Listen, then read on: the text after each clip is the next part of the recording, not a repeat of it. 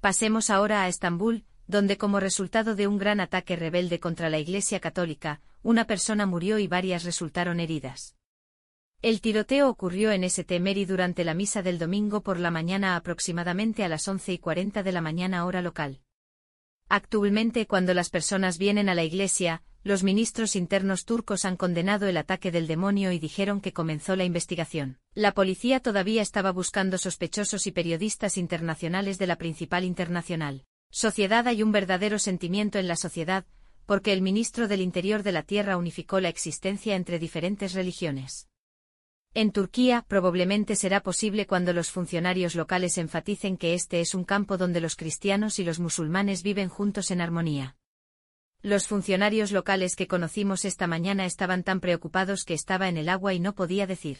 Imágenes de CCTV ha surgido lo que parece mostrar el momento del ataque. Ahora es muy escalofriante dos hombres armados que están enmascarados camino hacia la parte trasera de la iglesia parecen estar siguiendo a un hombre de negro. La congregación ya está. De pie están de cara al altar, se dan cuenta de los disparos detrás de ellos, comienzan a agacharse y tratar de esconderse, pero esto parecía ser un asesinato selectivo.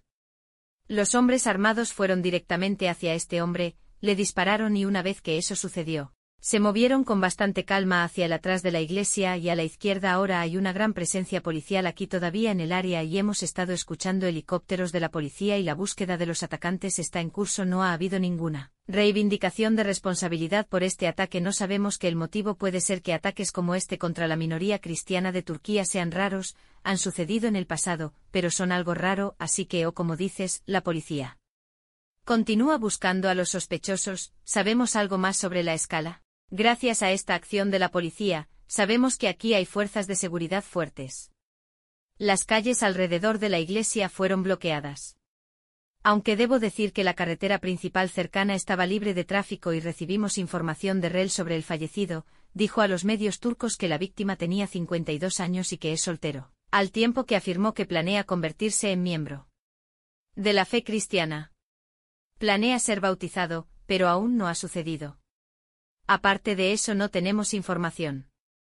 Hay más información sobre las víctimas y los atacantes, pero tengo que decirlo. A fines del año pasado, las autoridades turcas arrestaron a 29 personas que, según dijeron, estaban vinculadas con el llamado Estado Islámico y dijeron que habían planeado atacar lugares de culto en Estambul para católicos, cristianos y judíos.